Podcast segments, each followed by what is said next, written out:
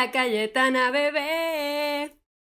¿Cómo estás, bebisura? Muy bien, súper emocionada de aquí retomar corriendo con tijeras. Ha sido mi sueño por siempre y por fin lo estoy cumpliendo.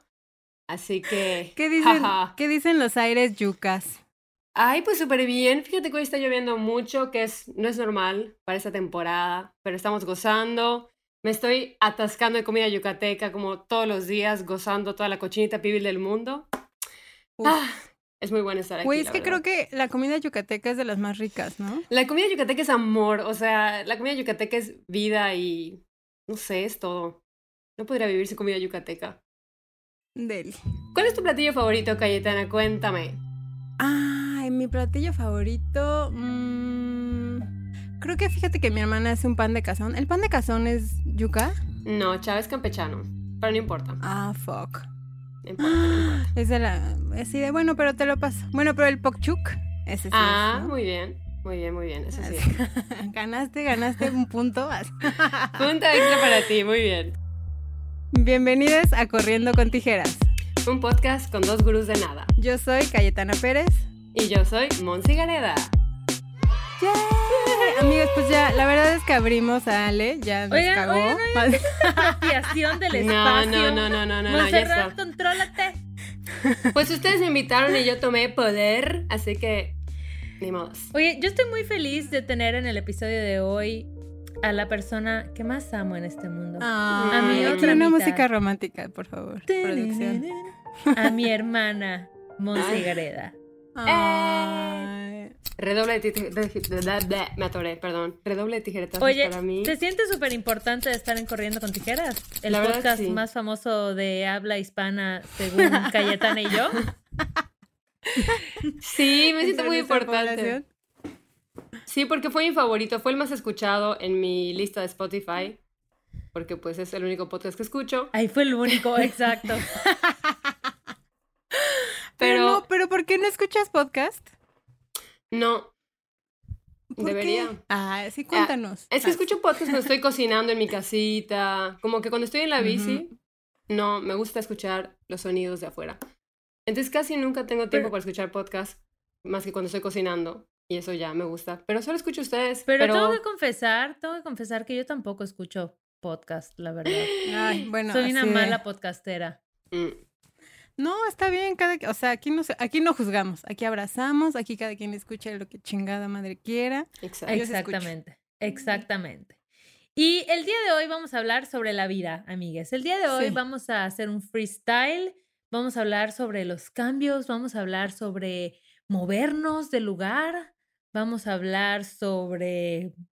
Sobre ¿Qué el más, desempleo, ah, El sobre cómo armar tu currículum, porque cabe destacar, amigues, que Monse fue mi gurú de cómo realizar tu cover, ¿cómo se llama? Tu carta de presentación Exacto. y tu currículum para que la gente de allá afuera no te no te deje en visto, ¿no? Más bien que ponga mucha atención en tus datos, que es muy importante. porque- Y pues no he recibido ninguna entrevista, Ale, gracias.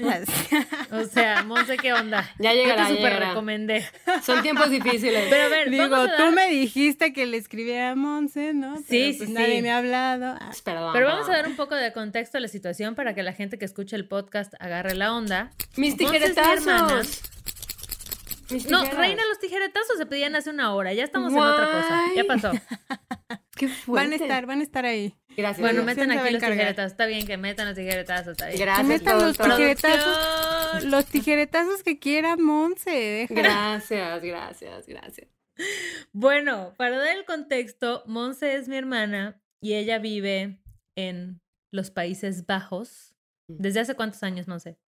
Desde hace cuatro años y medio vivo en Rotterdam, pero antes vivía en Francia. En, viví un año en Nantes y tres años en Metz. Ahí hice mi licenciatura.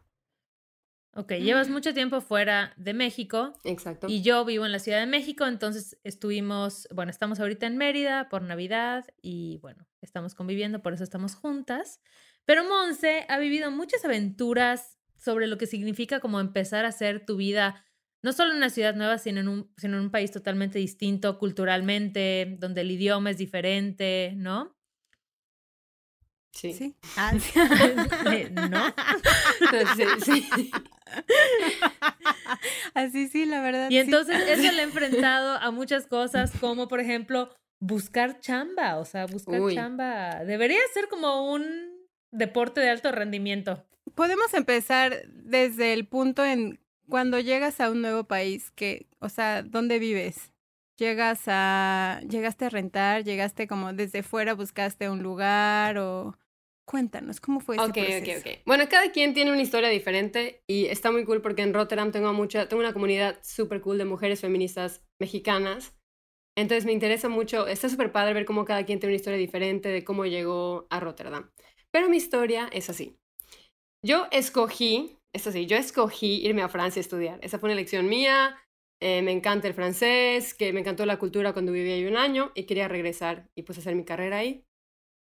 Entonces, en mi tercer año, que ya solo fue una carrera de tres años, en mi tercer año yo tenía que hacer unas prácticas y para ese entonces, para ese entonces ya había conocido a un holandesillo. Ah, ya salió el Exacto. peine. Ya salió el Ya peine. salió el Sí, peine. Sí, sí, sí. Conocí a un chico holandés y él me dijo, oye, pues ¿por qué no haces tus prácticas aquí en, en los Países Bajos?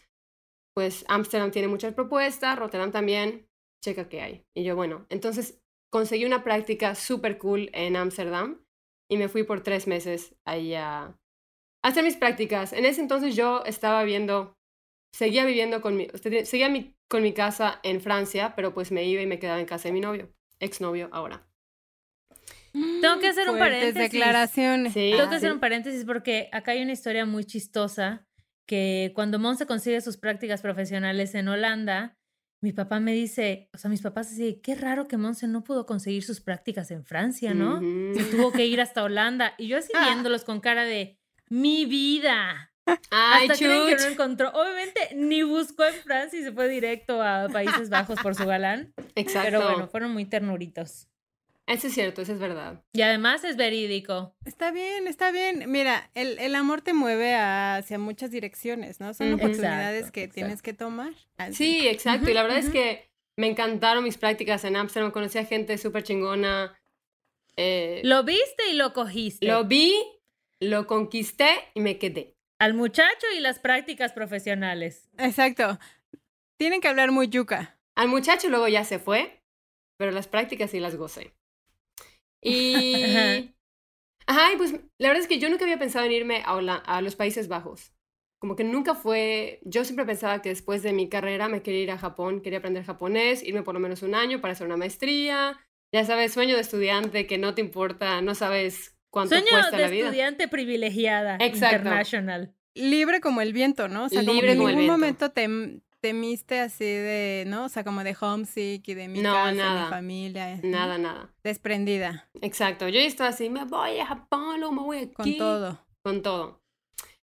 Y llegó este chiquito, este chiquito holandés, y me, me robó, como dicen aquí, o me llevó a los Países Bajos. Y después de mis prácticas, pues dije, pues, ¿qué voy a hacer aquí en, este, en esta ciudad chiquitita en Francia? Pues me voy a quedar aquí en, en los Países Bajos. En Rot- el- ahí vivía en La Haya, entonces voy a buscar un trabajo por aquí. Y algo que fue muy fantástico para nosotros que tenemos pasaporte mexicano es que el proceso de la visa es mucho más complicado de lo que me imaginaba. O sea, yo juraba que ya con mi título francés, ya denme mi visa de trabajadora, y me dijeron, eh, no, chava, así no funciona aquí. Ujú. Pero... No, Mexa. No, Mexa. No, chava. Pero aquí son muy, bueno, en, en Rotterdam son, en los Países Bajos son muy open-minded y dan visas de pareja o partnership visas. Entonces ahí mi expareja Ay, me dijo, sí, súper cool. Y el único requisito es haber Es que vivido seis primer mundo, años. güey. Sí, güey, sí. Exacto. Y es, aplica para cualquier pareja europea. O sea, si tú eres una mexa que tiene un, una pareja, novia, novio o lo que sea, novie, italiano, cual- con cualquier nacionalidad europea, se pueden ir los dos a Holanda. Pero a ver, ¿y cuáles son los requisitos? ¿Cuánto tiempo tienes que Ok, llevar ok, ok. con la? Tienen que vivir mínimo seis meses, o sea, tienen que tener una relación de mínimo seis meses. ¿Y lo tienes que comprobar? Sí, güey, súper En esta awkward. fecha hicimos Es match. que está cabrón porque les puedo, puedo hacer un paréntesis de Sí, mi por favor. situación actual. Sí. Por favor. Que estoy están las eh, fronteras cerradas al país a donde me voy a dirigir, que todavía no lo he revelado. Ah, pero igual hay que revelar que tú tienes una relación internacional. Ah, yo también tengo Porque- una relación internacional. Ajá. No de primer mundo, pero, pero de mucho amor, ¿no? Ah. Ay, Eh, ahorita estamos como en el tema de que yo quiero entrar y no, pues las fronteras están cerradas y yo como mexa, pues necesito un papeleo, entonces empecé a investigar y que puedo sacar una como carta de concubinato. mm, Pero, güey, tengo que demostrar que más de cinco años de relación. No, inventes. no, no, Más concubinato suena como del siglo XVIII. ¿Estás Sí. de acuerdo? Vivimos en concubinato. Porque aparte, exacto, es como de unión libre o concubinato. O sea, al final necesitas un pinche papel que diga que pues están juntos. Pero bueno, o sea, Qué esa es la diferencia como en trámite, que si lo están pensando, lo tomen en cuenta porque en todos los países es distinto. Claro. Sí. Continúa, Monse, gracias. Sí, no, gracias por esta hermosa, en, esta hermosa interrupción.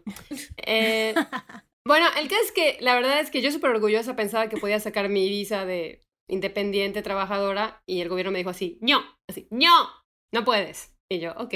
Ujú. Y saqué la de partnership, que era el requisito de seis meses, y tenías que mandar eh, toda una documentación de toda su relación. Entonces, bueno, fotos, tickets de viaje. Y a mi ex le hicieron una encuesta. Cartas, ¿no? Ah, Cartas. Dijes, mails. Nudes. pétalos de rosa. Sí. Y a mi, a mi ex, de hecho, él tuvo que llenar un cuestionario súper raro que le preguntaba si ya había tenido otras novias de mi nacionalidad, que si yo tenía hijos, que quién iba a cuidar a mis hijos, que no tengo, by the way. Pero como que preguntas así, como para ver que no sea un negocio, porque al parecer hay un negocio Ah, De- claro. de personas que se traen. No, no de trata, pero de gente Ay. que se trae a. Pues hay, hay, hay una. Esto de las esposas rusas, ¿no? Ándale, es algo así. Había un documental. ¿Cómo, cómo? Cuéntenme, ¿qué es eso? O sea, tú puedes Pues hacer sí. un, haces un pacto con un, o una holandesa o una persona de los Países Bajos. Y dices, mira, me muero de ganas, mi sueño es ir a Europa, pero no puedo conseguir una visa de trabajo. Y esta persona te dice, bueno, vente, digo que eres mi pareja, te doy la visa, pero págame esta cantidad. Y te vienes y se hace ¿Cómo todo. cuánto cobran? Ah, no es ¿Cuánto pagan? Pues mira, yo pagué. No, no es cierto. No, la verdad. ¿A cuánto está el dólar? Ah, de verdad. ¿A cuánto está el mes de relación? Exacto. No, la verdad, no sé, pero ahí te la averiguo. No, pero el gobierno está tratando de, de evitar este tipo de situaciones y por eso te pide mucha información. Claro. Y ya, me dieron mi visa de trabajo y yo, bueno, mi visa de pareja que me da derechos ciudadanos, pretty much. O sea, yo puedo trabajar, no tengo restricciones de trabajo, puedo estudiar. Y yo estaba lista para trabajar en lo que había estudiado. O sea, yo estudié gestión cultural de... Sí, o sea, gestión cultural de eventos, artes visuales. Yo estaba, ok, representadora de arte, voy a hacer eventos. Sí, Listo cultura. para conquistar el mundo. Yo estaba lista, estaba listísima, así que ¡vamos! Y apliqué como loca a miles de trabajos y obviamente todos de que, eh, no, no, no, no, no, no, no hablas el idioma, no, pues Sí, acabas de... Exacto, porque ¿en, ¿con qué te encontraste? O sea, como de qué era lo que te decían que te impedía como dar el siguiente paso. Mira, es que yo estuve desempleada dos veces, ahorita les voy a contar. Pero la primera vez que fue cuando terminé mi carrera, muchos me decían que es muy frustrante porque te dicen, no tienes experiencia laboral. Y yo, pues no, porque estoy terminando de, de- de estudiar. Claro. Pero denme, salir, exacto, o sea, denme esa experiencia laboral para que pues ya pueda. Entonces, eso es lo que más me decían. Me decían, no, no tienes experiencia Ajá. laboral. Varios me decían, no hablas el idioma. Entonces yo me metí a clase de neerlandés inmediatamente. A ver, di algo en neerlandés. Así como mamá de. A ver, habla. A ver, ¿hablas francés? Eh, ay, no, ¿quieren que ¿Y les está diga cabrón algo? aprender eso? No, sí. ah, todo Sí. Así de, a continuación, Hello, goedemiddag. Ahí está, goedemiddag es buenos días. Ajá. Pero no, No mames, grabando de día, chava. Di buenas tardes. Goedenavond.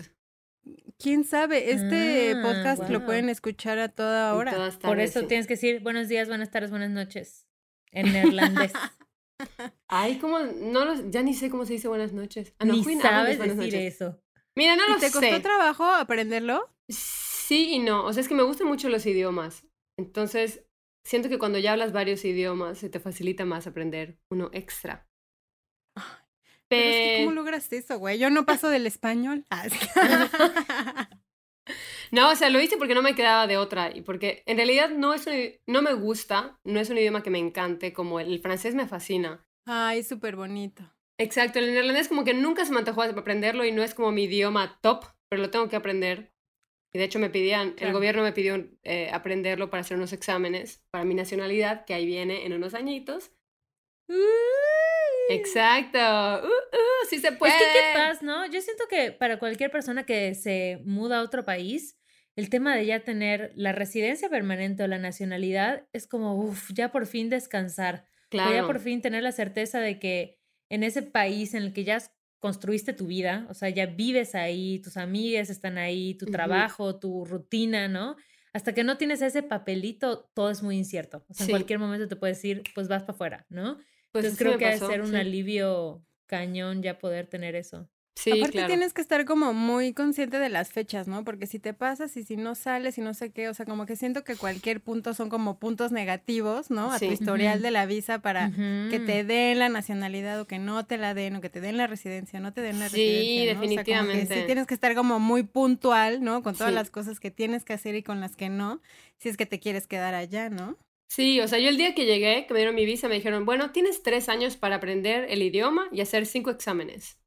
Y yo, y si te pasas de esta fecha, te multamos por 1.200 euros. Y yo, ay, ay. Entonces, obviamente, me puse a estudiar. Hice mis exámenes porque, pues sí, no puedo pagar esa, esa cifra tan alta. Pero sí, como dice Cayetana, son súper estrictos y, por ejemplo, si yo estoy en mi bici y me paso un alto o me dan una multa, eso puede implicar en que me quiten mi, o sea, me ponen puntos malos y puede que me quiten mi nacionalidad. Digo, mi, mi visa. Entonces, si tengo más de, creo que más de 800 euros en multa, me la pueden quitar. No he tenido ninguna porque soy buena ciudadana, pero pues sí, como que vives con este pendiente. Me acuerdo que fuimos, eh, con una amiga fuimos a Ámsterdam a una protesta y teníamos miedo de que ¿será que sí pidieron el, sí pidieron el, permiso para hacer la protesta? Porque qué pasa, llega la policía y nos paran y nos multan, pero pues al final sí fuimos y no pasó nada. Pero pues vives con este miedito que la mayoría de la gente de aquí no, no vive con. Oye, y a nivel como cultural, ¿qué es lo que más te, te, costó trabajo? Así que digas, no manches, esto fue un choque súper fuerte entre ser mexicana y, y, los holandeses, les holandeses. Les holandeses. Eh, me chocó les Que está raro, ¿no? Porque en realidad le di esta clase a Ale y mi papá cuando vinieron a verme, que oficialmente el nombre del país es Los Países Bajos. Pero a la gente de ah. aquí no les dices los, o sea, países bajenses. Ajá, les dices holandeses. Y el idioma eh, oficialmente es neerlandés, no holandés. O sea, Holanda es una región, Holanda es nada más una región, pero en esa región está Ámsterdam, Rotterdam, La Haya, o sea, todas las ciudades que la gente conoce están en Holanda. Es como si dijeras Yucatán. Entonces, ajá. ajá, eso está padre. Lo que más me sorprendió creo que fue eh, la gente es... Me van a escuchar holandeses quizá. Perdonen, no quiero ofender, pero... Les holandeses. Les holandeses. Mira, lo que puedes hacer es... Lo que más me choqueó fue que algunos holandeses, y así lo generalizas. Ok, algunos holandeses, algunos holandeses, comparados con los mexicanos, porque pues tengo mi, mi comparación de México y de Francia, sentí que algunos holandeses son un poquito más reservados y les cuesta mucho abrirse a tener nuevos amigos, les cuesta mucho invitarte a su casa. A mí me encanta, yo soy súper espontánea y me encanta hacer planes de último minuto, invitar a gente a mi casa, o que me inviten, ¿no? Bueno, ahorita por pandemia no se puede nada, pero me gusta mucho hacer este tipo de cosas y sentí que con les elande... Ay, no puedo decirlo. Les... les holandeses. Les, les, les holandeses. Les holandeses. Las y los les holandeses. Holand Ajá, por eso, por hace rato dije les holandeses. Las personas de Holanda, déjalo. Las personas de los Países Bajos. No, no, no. Les, holandeses está increíble. Les holandeses. Les holandeses. Les holandeses. Son como más reservados y tienen su círculo de amigos desde chiquitos y no les gusta como que abrirse a más personas, algunos, algunos. Algunas. Es ajá. que Y aquí eso- voy a decir algo. No hay como la chispa latina. Eso sí. No lo hay. Eso sí, no hay. o sea, muy, hay. mucho respeto a todas las personas que nos escuchan alrededor Sí. del mundo, No que hay. hablan nuestro idioma. Pero la chispa latina, pues, la chispa latina, Miguel. Sí, O la sea, verdad que sí. imagínate que yo te diga, oye, vamos a tomar un café y tú me digas, sí, dame chance de checar mi agenda. Ah, sí. Tengo disponibilidad en Sí. tres semanas, de cinco a seis, Eso es cierto. así, No. una hora. Sí. Ajá. Te retiro mi amistad. Ah, Eso de que vamos a comer y luego se alargó y vamos a la cantina y de la cantina, no mames, ya estamos pedos, vamos a seguir. O de que te caigo en tu casa, ¿no? Así de, Exacto, estoy exacto. aquí afuera con Sí, unos no. porros. Imposible. Si llegas sin avisar a casa de alguien, es como, se asustan. es como, ¿Qué haces acá? O sea, imposible. Y eso de la agenda es muy cierto. ¿Y las, dro- ¿y las drogas qué? ¿Las ¡Eso! Eh, Me encanta cómo estaba contándoles. O sea, me interrumpieron con mi, con mi trayectoria de trabajo, pero no importa. El trabajo no Ah, no importa. importa, ya vamos a hablar de lo que realmente nos Bueno, interesa. conseguiste trabajo, perfecto. yo también voy a conseguir. adelante. Todos vamos a conseguir trabajo, amigues. Ahorita les cuento lo del Pensemos trabajo. desde la abundancia. Hablemos de las drogas. Las drogas. Pues mira, las drogas están regularizadas. Mucha gente piensa que ya están legalizadas. Algunas drogas están regularizadas. Algunas drogas, no, es cierto, algunas drogas están regularizadas. y estas son, por ejemplo, la, la marihuana, las trufas, los hongos ya no. Antes sí, pero ya no. Y ya, pues las, Ubu. las drogas duras, como le dicen aquí, hard drugs, como ya cocaína, eh, no sé, no, no se me ocurre nada, heroína, meth. exacto, todas esas, Ah. pues esas no, no están regularizadas. Ah, Aunque sí tienen centros especiales para que si te vas a meter, si te vas a inyectar heroína, pues puedes ir a un centro en el que te dan una aguja limpia y estás en un lugar Claro. seguro. O sea, como que no se hacen a los tontos, saben que sí está pasando y te dan como el espacio para que lo hagas con seguridad. prevención de daños. Exacto. sí. Pero como que Ámsterdam era, todo el mundo hablaba de Ámsterdam y era como el lugar donde te puedes fumar un Ujú. porro, ¿no? ¿Tú sabes más o menos un poco de la historia de eso? Como en qué año se legalizó y... Vi un documental una vez y no, no sé cómo Ah, que no conoces los... tu cultura. No me lo preguntaron en mis exámenes, no me lo preguntaron. Primero deja que, que aprenda bien el idioma y ya luego le aprendes la cultura, no chingue. Gracias, bebé. No, uno de mis exámenes fue sobre la cultura holandesa, pero no mencionaron las drogas. Ok, Ay. Es que ya ves, qué cabrón que ni siquiera, o sea, como que en muchos lados del mundo, si no en todo, está muy estigmatizado, ¿no? O sea, Sí. como que al final, pues sí es parte de la cultura, o sea, debería ser sí parte de la cultura, ¿no? Sobre todo. Sí. Y la marihuana la compras allá así en, o sea, la venden así en cualquier lugar.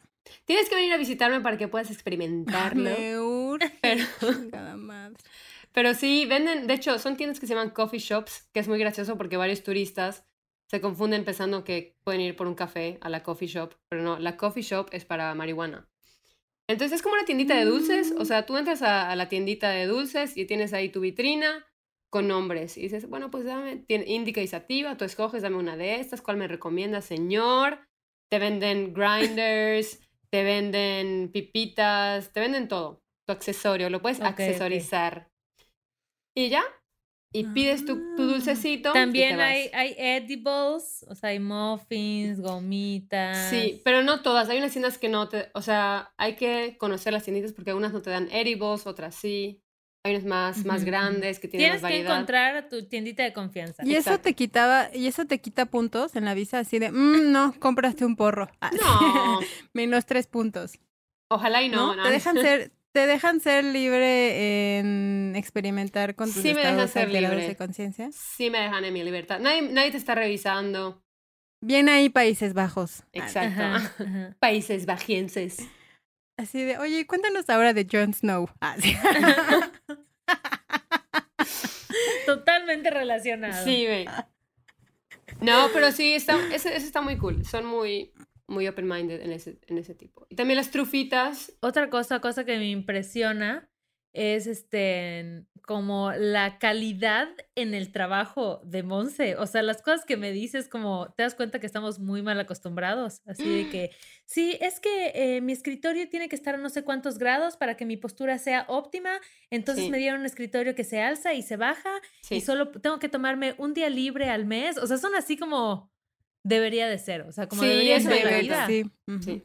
Tengo 30 días de vacaciones al año. Sí, esa es una delicia. de hecho, tengo más. Pagados. Sí, sí, no. Tengo más porque el periodo de Navidad cierran mi trabajo, entonces esos igual cuentan y no me los quitan de mis días de...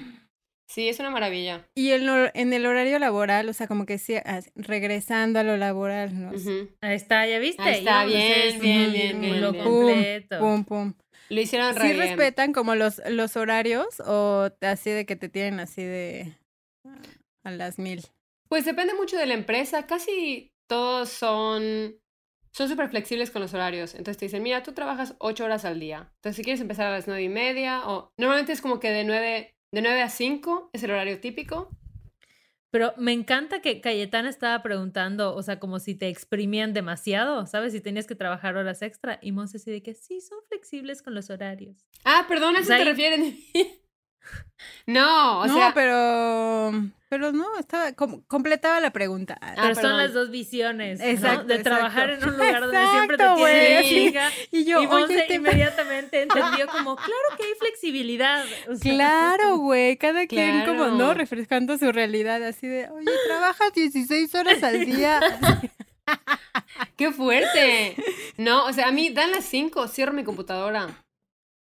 Y hay días, de hecho, soy muy flexibles, hay días que si termino con todo mi trabajo y son las 4 o las 3 y media, es como, bueno.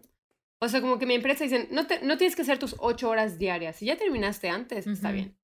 Ahora, si trabajas horas extra. O sea, no existe la hora nalga. Exacto. ¿Cuál, es la hora nalga? Ni sabe lo que es la hora Ni nalga. Ni sabe qué es la hora nalga esta primer mundista. Chingada. Por Dios. Esa cultura laboral está.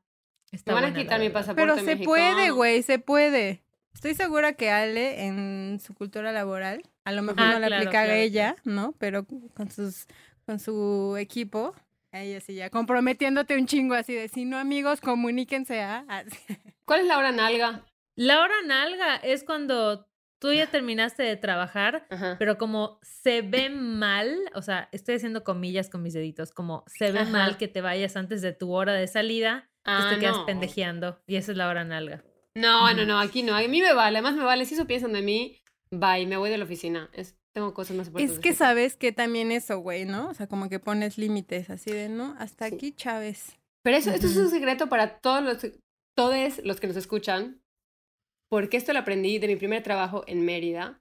Y una de mis colegas me dijo, nunca se olvidar y muchas gracias, Esther, si me estás escuchando, gracias, te amo. Ay, Esther, gracias. Sí, güey, Esther me dijo, Monse, cuando, den las 5, si tu, si tu trabajo termina a las 5, yo trabajaba de 9 a 2 y luego de 4 a 7. Dijo, cuando den las 7, te vas.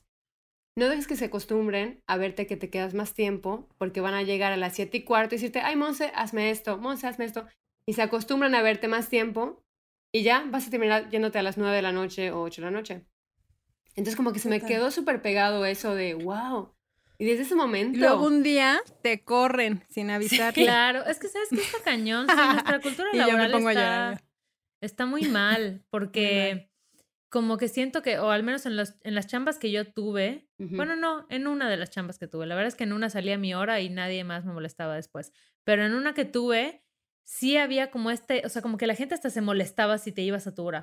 Era como, un ah, chorro de cosas que hacer, ¿por qué te fuiste a tu hora? Y tú así con la presión así de... Entonces te quedabas más tiempo. O, o aplicabas el comentario de que te vas a tu hora. Ay, sí. Ay, hoy te vas temprano. No, cabrón, no es mm, mi hora, es la hora en la que salgo. bueno, yo tengo la libertad de que en mi trabajo, en mi oficina, yo soy la única que hace, la única que tiene el puesto. O sea, yo trabajo en una universidad y yo coordino un programa y yo soy la única coordinadora de ese programa.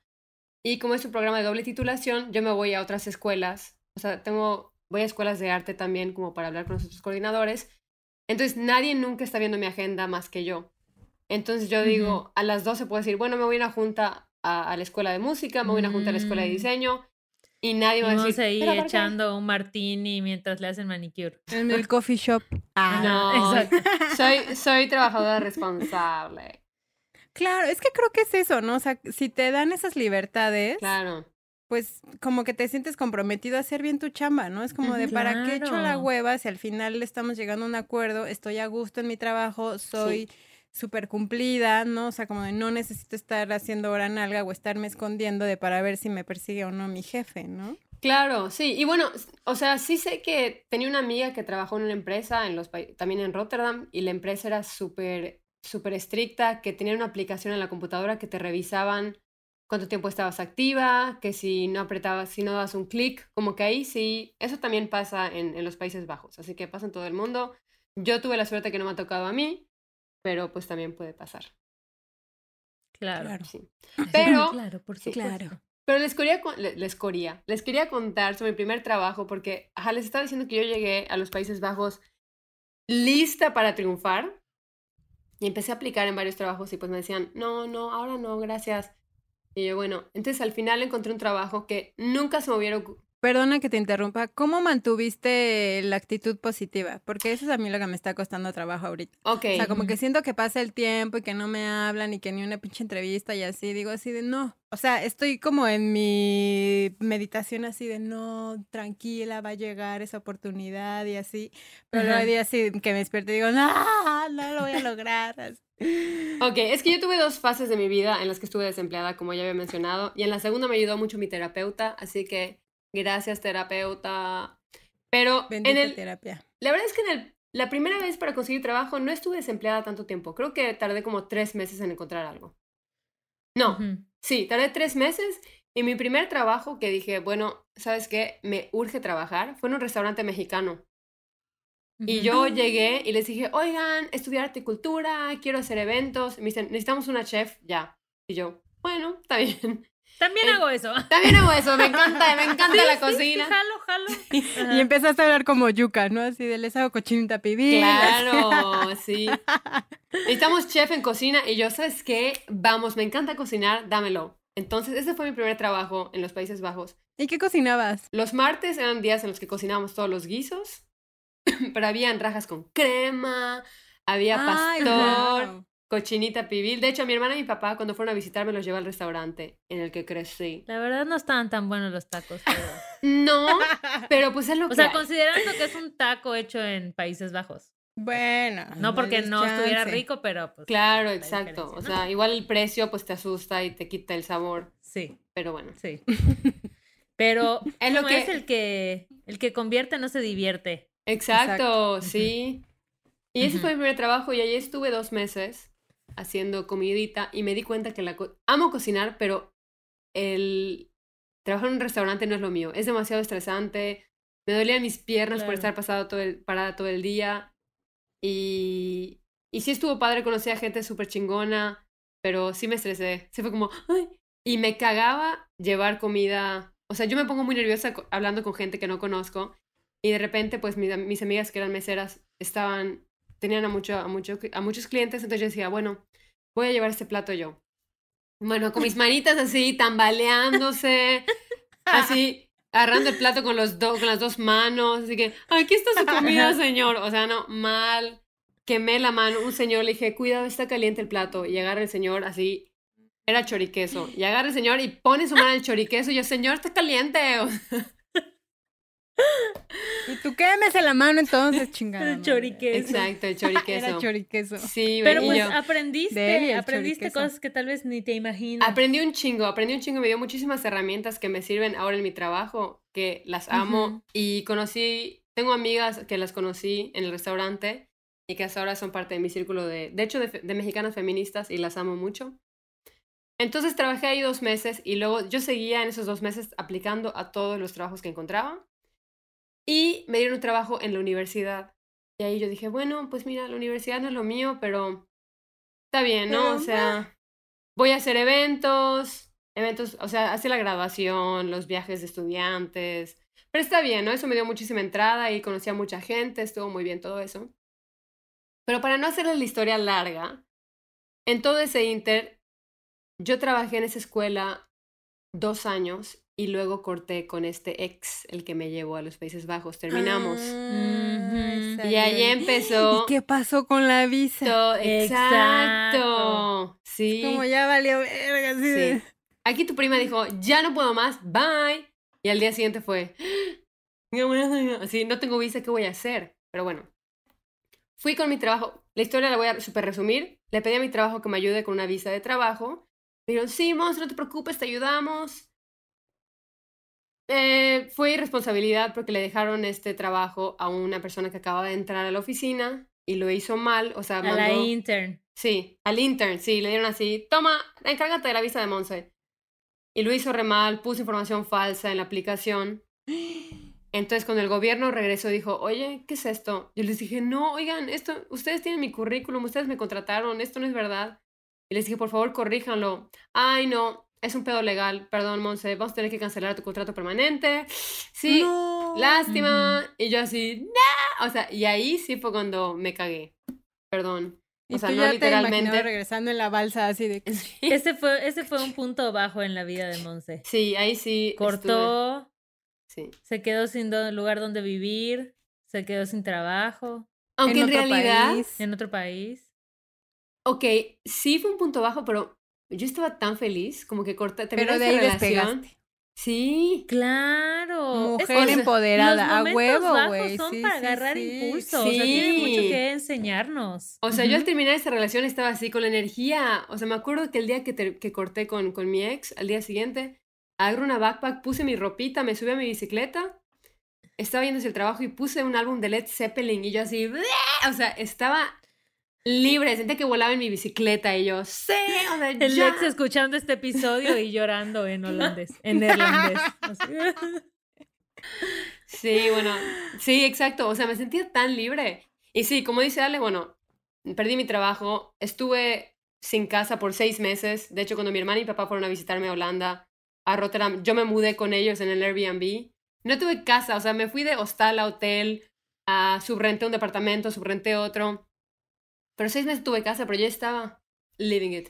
Y eso qué importante es tener una vida minimal cuando estás en movimiento, ¿no? O sea, como que siento que Sí. ya agarrar tu maletita de ropa y tu compu Ujú. ya te permite más movimiento a, Sí. ¿no? Ya monté todo un desmadre y ahora como lo Claro. desmonto, ¿no? Sí, definitivamente. No, no, no, estuvo increíble. Y creo que por eso, porque estaba en un nivel muy bien de mi vida y luego había visto a mi, a mi hermano y mi papá. Eso estuvo súper cool. Y también había conocido a un nuevo chico. Tan, tan. Gracias, red social para conocer a gente. No la voy a decir porque luego no ¿Qué te sponsorean, Exacto. Ay, ¿verdad? bueno, una Ajá. de esas. Ah, sí, ¿De qué color? Ah, no. Ah, sí. Pues mira, tiene un fueguito. No, Pues conocí, conocí a un chico que de hecho es mi novio actual y lo amo mucho. Y Mm, le mandamos saludes. saludes, saludes. Pero este novio es mitad latino, mitad holandés. Entonces tiene lo que me hacía falta. La sangre latina. tiene la chispa latina. Claro, Sí, claro. exacto. Sí, la tiene. Y habla español y es súper amoroso. Entonces eso pues me ayudó. Y él me dijo, Monse, ¿sabes qué? No te dan la visa, yo te ayudo y yo te la doy. Y yo ahí entró como que mi orgullo Ovación. de mujer independiente, yo de que no, no, no quiero depender de nadie, lo quiero hacer por mi cuenta. Claro. Porque ¿No? ya habías pasado por un proceso así y era como, no quiero volver a depender de un güey Sí, para poder tener la visa. claro. Ay, yo le había dicho, ay, a huevo, ya sí, por favor. Así. Es No. deuda histórica. Exacto. Es como ya, ¿qué te cuesta? ¿No? Así como, sí soy una chingona, pero pues Ajá. échame la mano, ¿no? Sí, no, yo estaba negada, mi orgullo me pesaba más, orgullo de Tauro, de no, no, no, lo quiero ver por mi cuenta, quiero aplicar, déjame hacerlo yo sola. Eh, y si no funciona, y él me dijo, si no funciona no pasa nada, luego lo vemos, y yo, no. O sea, el tipo me dijo, Monse, si quieres nos casamos para el papel, y yo, no, no, así yo en negación de que no, por favor, déjame arreglarlo. Y así es, serían mil euros al mes, piénsalo, Claro. no te sale nada mal, ¿no? Cobro barato, te doy precio. Exacto. Entonces yo estaba así, creo que el mes de, cuando mi, cuando me, cuando mi trabajo me dijo que no me iba a poder ayudar, eso fue en diciembre. Fue como, oye, no se va a poder, te quitamos tu, tu contrato eh, permanente, pero feliz Navidad. Y yo, no, o sea, güey, se la mamaron, o sea, se pasaron. Entonces toda Navidad yo estuve tiesa, estaba así toda preocupada, como que feliz pero preocupada porque pues no sabía qué iba a pasar con mi vida. Y seguí en negación de que, de que mi novio me diera la visa. Hasta que me llegó una carta del gobierno, que es lo que decía Ale, que qué fuerte que de un día para el otro te pueden decir, ya vete.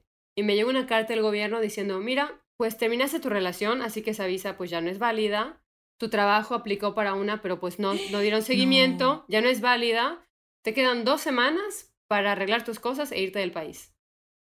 Y yo ahí. Dos semanas. Me muera. Sí, eso fue en enero. Dos semanas para. Y yo, No, no. no, no, no. Y ahí sí. Ay, ya dije el nombre. Bueno, mi Y Tú novio. saliendo con un letrero así de ¿quién se casa conmigo? Así. Sí, bueno, ahí mi novio me dijo, Monse, ya. Le dije, bueno, ¿sabes qué? Me tragué mi orgullo y le dije, por favor, Ya, ayúdame sí. con el papelito. Es que mira, te voy a decir algo.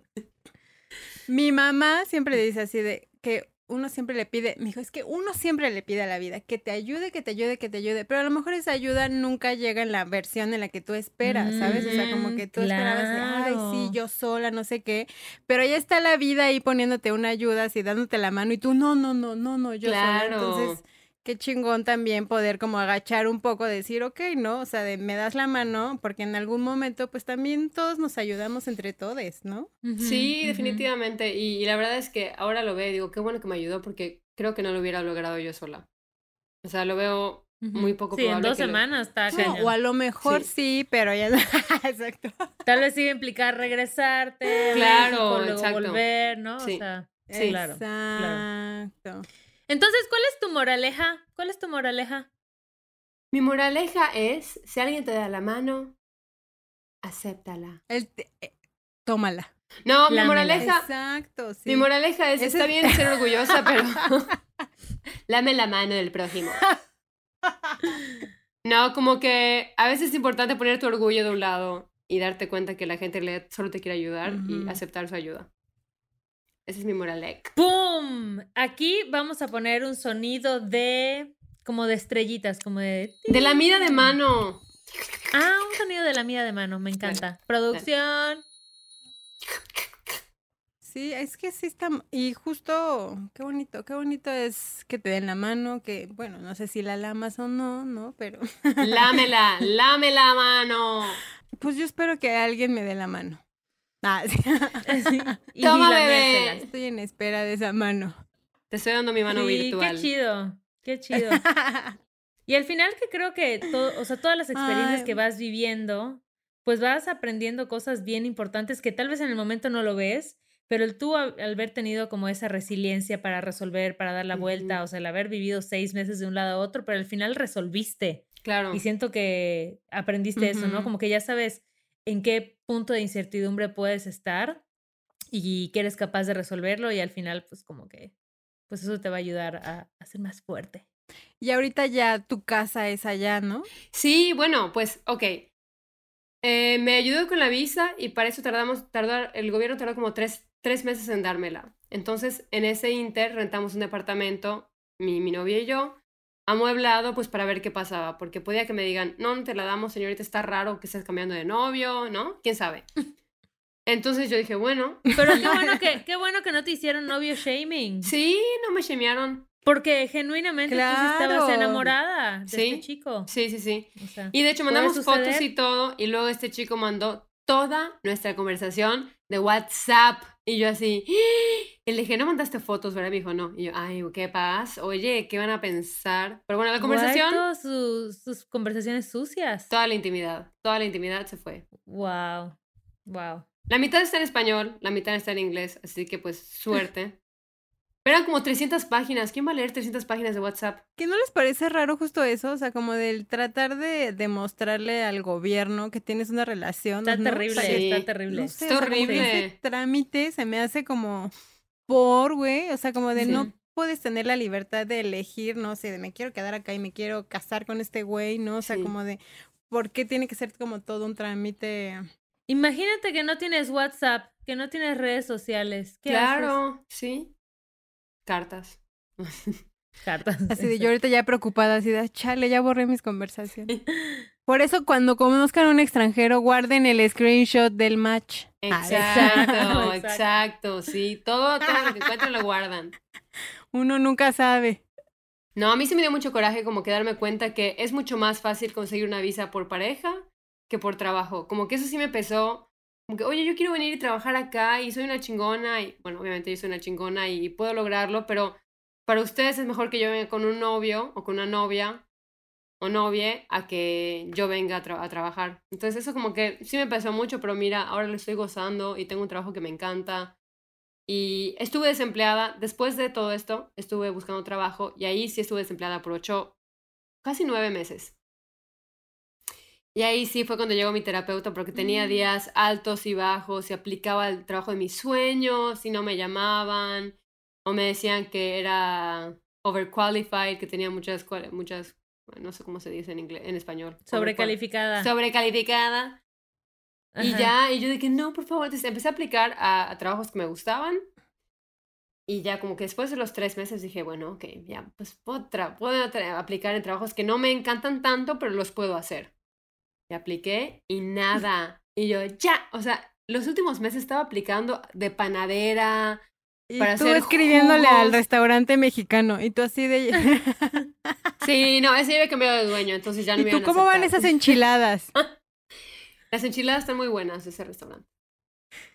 Pero no, pero dije, ¿qué hago? Y mandé un currículum a una juguería, o sea, una tienda que hace jugos.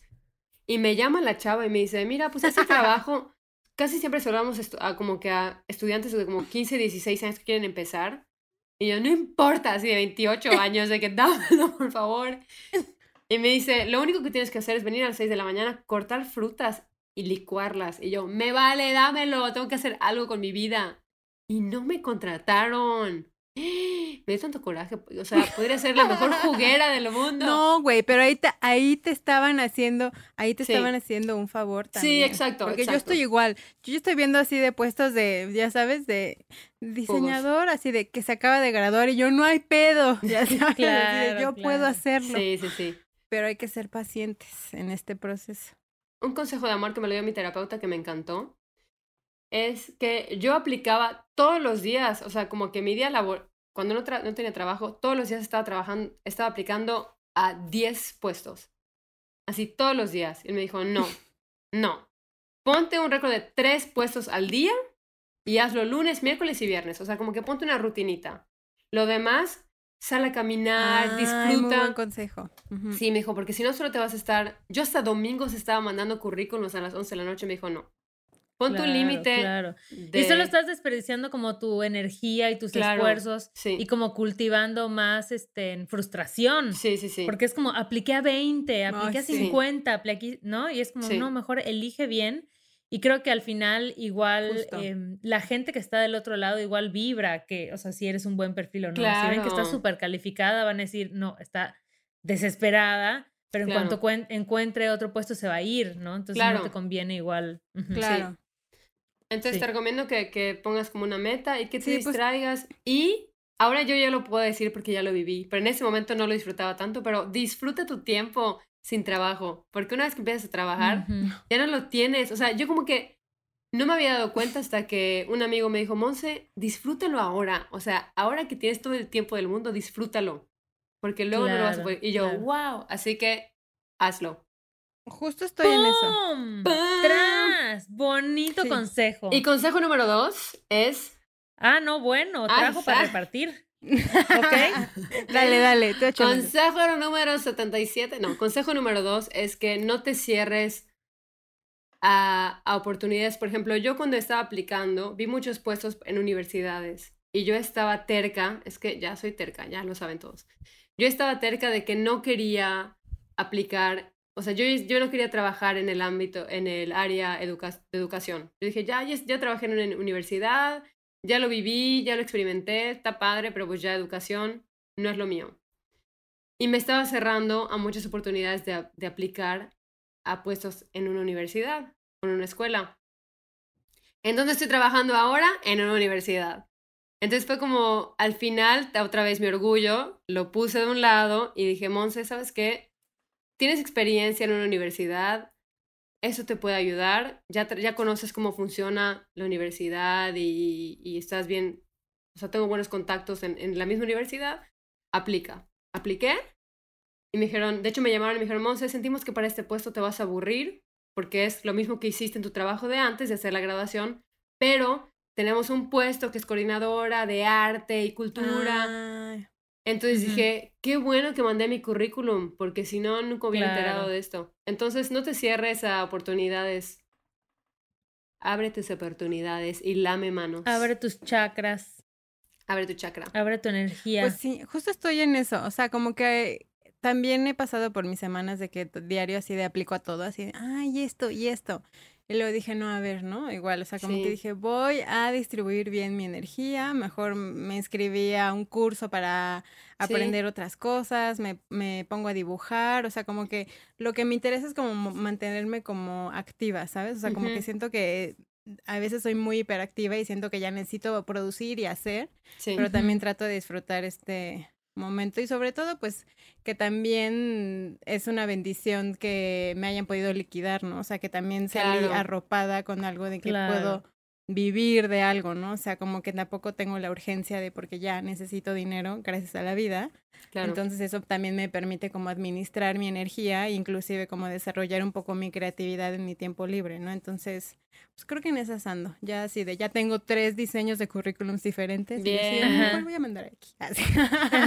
Lo vas a lograr. Lo vas a lograr muy bien. Pues sí. Sí, lo vas a super lograr. Espero. Sí. Y que también la vida te lleva a donde te tienes que estar, ¿no? O sea, como que tienes que fluir. claro. si te aferras a algo como muy específico, igual ni siquiera ahí es tu camino, ¿no? Entonces también claro, a donde te lleve. abrir a fluir a donde te toque, a donde te lleve y pues pues así la cosa. Sí, yo nunca me imaginé terminar en los Países Bajos y ahí estoy. Así que está todo muy cool. Pues muchas gracias por venir a robarte todo mi protagonismo en el podcast, Montserrat. De nada, mi hermana, te amo. Yo también te amo por siempre. Soñé con este momento. Ay, hermoso ser de luz. Monse. Sí, muchas gracias por acompañarnos en el podcast. Por compartir tu experiencia. Chance si alguien está pensando en irse a, a, otro país. Sí. O en trabajar en otro país, pues le puede servir esto como referencia. Y pues. Con ligarse la vida, Sí, sí, sí. Con ligarse en extranjero, con la hermanos. La También, todo se vale. todo se vale.